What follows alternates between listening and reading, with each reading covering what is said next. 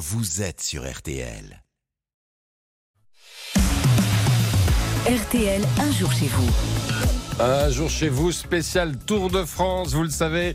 Et aujourd'hui, c'est avec Hortense Crépin. Bonjour Hortense. Bonjour Vincent, bonjour Marion, bonjour à tous. Alors, on est à un peu plus d'une heure du début du seul et unique contre-la-montre de ce tour. hein.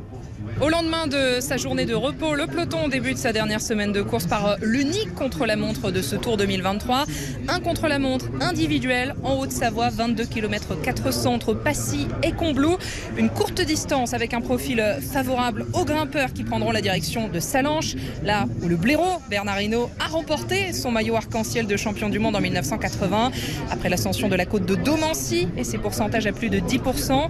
Une difficulté située à 6 km de l'arrivée et qui devrait jouer sur le classement de ce chrono. Alors justement, vous en avez parlé avec euh, un ancien coureur et même ancien sélectionneur de l'équipe de France de cyclisme. Et on en parle avec euh, Charlie Motet, triple vainqueur d'étape sur la Grande Boucle, retraité du peloton depuis 1995, ancien sélectionneur de l'équipe de France de cyclisme, désormais pilote, ambassadeur euh, chez Orange et habitant de, de Salanches. Bonjour Charlie. Bonjour. Autant dire que le parcours du jour, vous le connaissez très bien. On peut dire que ce chrono sera le, le juge de paix entre Pogacar et Vingegaard? Oui, le juge de paix, et puis ça sera aussi euh, l'épreuve de vérité, comme dans tous les contre-la-montre individuels.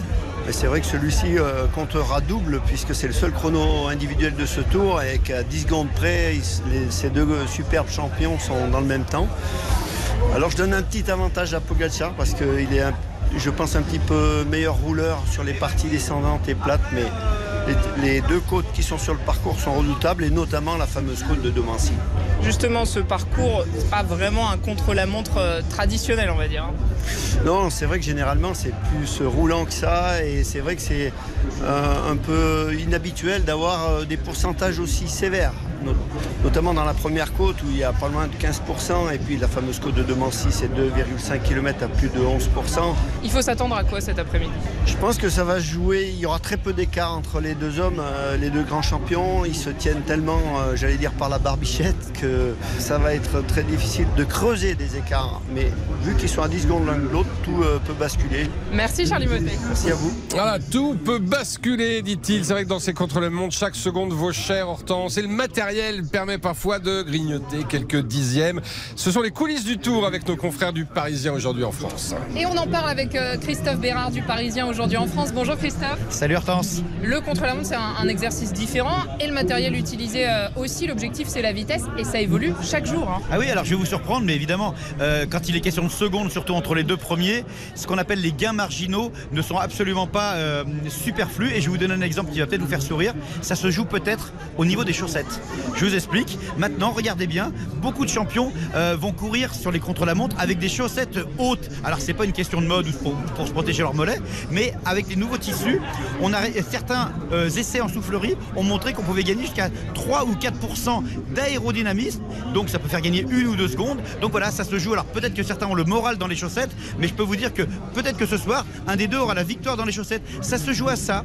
Le matériel, certes, mais les vêtements, tout se joue à un millimètre près, à la seconde près. Donc voilà, aujourd'hui, si vous trouvez que les chaussettes hautes, euh, ça leur va bien, c'est pas une question de mode. Les chaussettes font aller plus vite. On va bien scruter leurs euh, leurs chaussettes. Merci Christophe. À demain. En tout cas, nous, on est fin prêt pour ce contre-la-montre peut-être décisif. Au fait, euh, ça se regarde comment un contre-la-montre lorsqu'on est au bord de la, route? Qu'est-ce que- qu'est-ce qu'en disent les spectateurs? On prend beaucoup plus de plaisir sur un contre-la-montre parce que déjà c'est plus rapide, c'est 22 km donc ils vont tout donner. Il n'y a pas de repos, il n'y a pas de répit. Et en plus il y a une petite montée. Deux sacrées montées même. Et surtout entre l'écart entre Pogacar et, et Vingegaard qui est de 10 secondes quoi. C'est là où ça va tout jouer. Pogacar. Vingegaard. Ah ouais d'accord, donc les deux ne sont pas d'accord. Faut qu'il y ait une bataille un peu aussi. Hein. Il sera à moitié ici, je pense qu'il va reprendre du temps mais c'est demain que ça va se jouer. Toujours plus quoi, jusqu'à la fin. À un moment donné, il va falloir s'arrêter quoi. Non, non, il n'y a pas de limite ici. Et un contre-la-montre, on prend énormément de plaisir. Ah oui, énormément de plaisir. C'est c'est génial. On voit plus les coureurs, tout ça, que nous d'habitude ça défile à toute allure. Quand ils sont en peloton et tout ça, on a du mal à les, à les reconnaître. Sauf les maillots encore, mais ça va trop vite. Ça va quand même vite sur un contre-la-montre, là ça va aller vite. Oui, mais on les voit partir et ils sont un par un. Et... Bon allez, un favori, les autres se sont mouillés, vous Alors, Oh, je sais pas, je- pour Guillaume Martin, je suis. Victor l'a fait. Ouais, mais il fera pas, c'est sûr. En tout cas, euh, ils vont euh, euh, prendre je pense, du bon temps à regarder ce contre-la-montre. Ces spectateurs euh, interrogés par Vincent Serrano. Euh, merci Hortense Crépin. Le Tour de France, on le suit toute la journée sur RTL. Avec le point sur la course toutes les demi-heures dès 13h30 avec Nicolas Georgerot et Vincent Serrano. L'arrivée à vivre en direct avant le club Jalabert, 18h30, 19h. À tout à l'heure. À tout à l'heure Hortense, il est 12h58.